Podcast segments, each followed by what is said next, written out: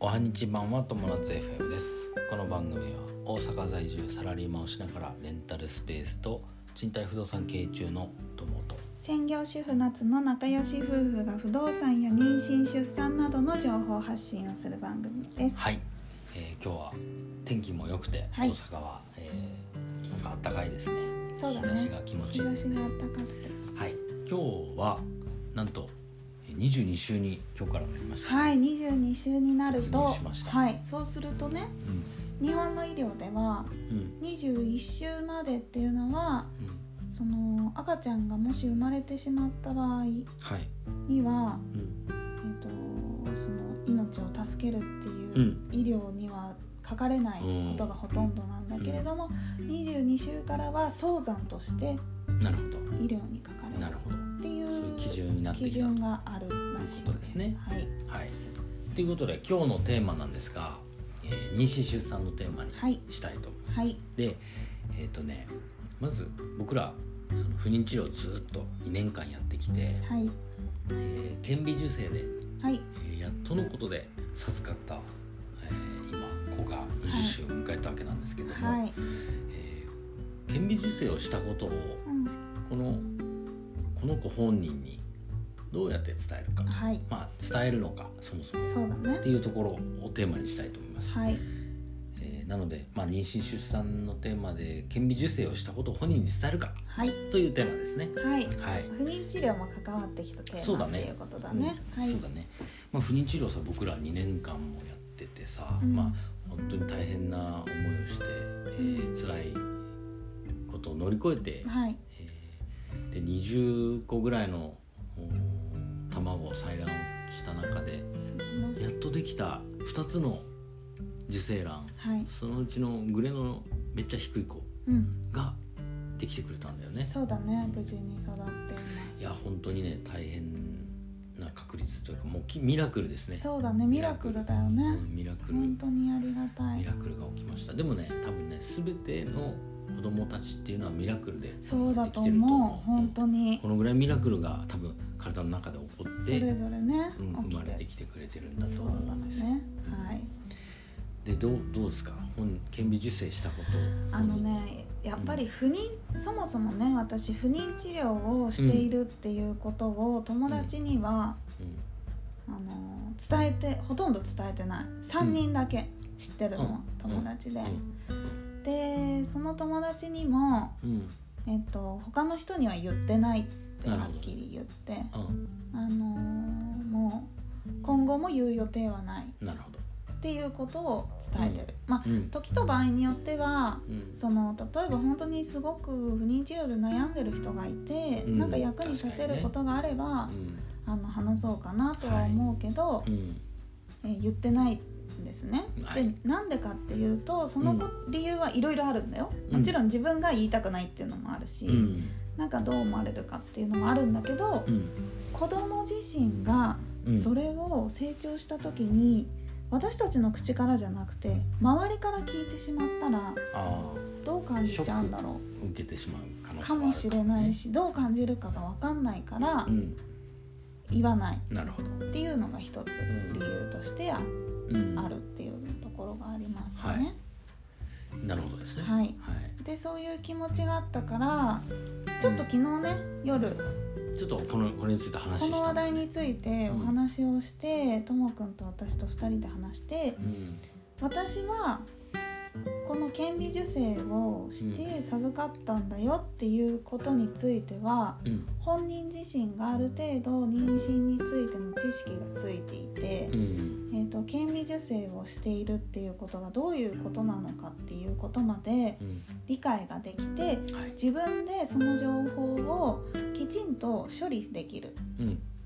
ぐらいの年齢になったらってまあだから成人だよね、うん。ほぼ成人になっているはい。ぐらいの年齢だったら、まあ、例えばテレビできっと不妊治療の話とかもやってるだろうし、その時にこの子が20歳の時って言ったら20年後だからさうん。どういう情勢なのかっていうのもあると思うけどうん。そのタイミングがうまく合えば本人にその時になるほどね。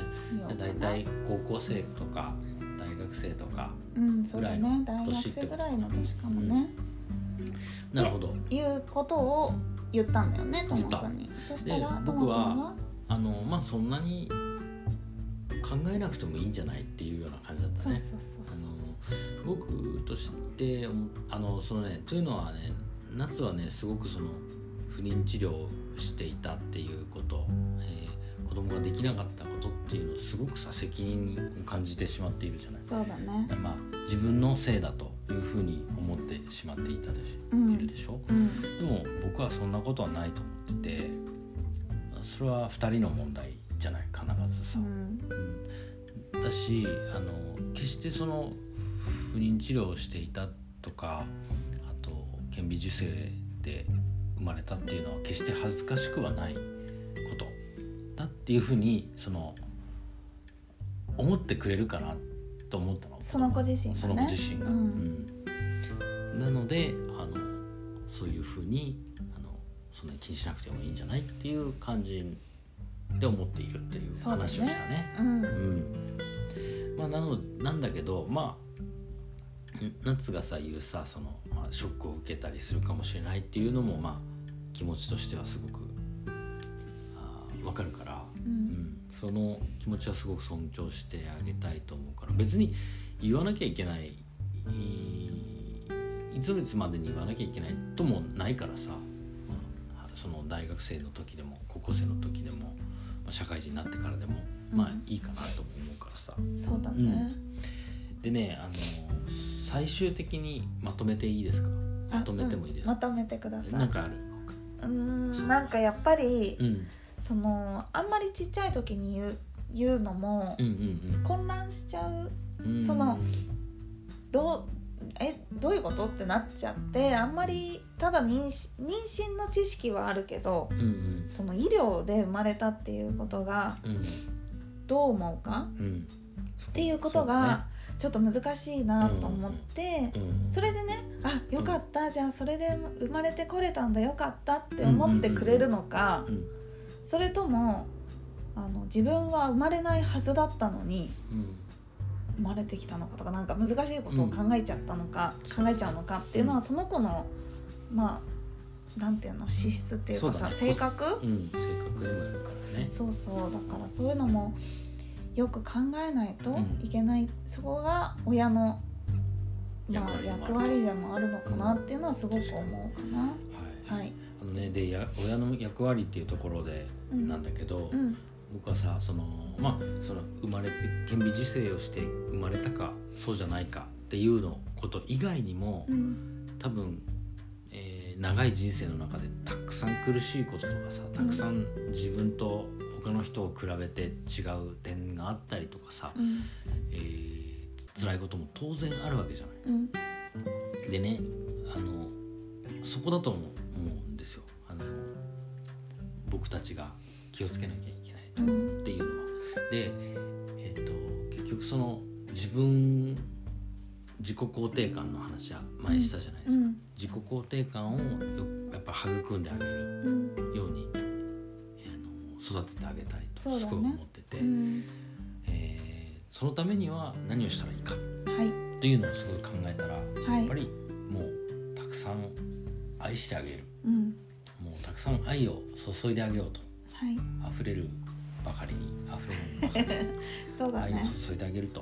はい。いうことしかできないかな、もうん。う。ででそれがあれば反対に言えばあのーんなんか、えー大変な悩みがあったりとかしたら、うん。えーえー相談できできるうん。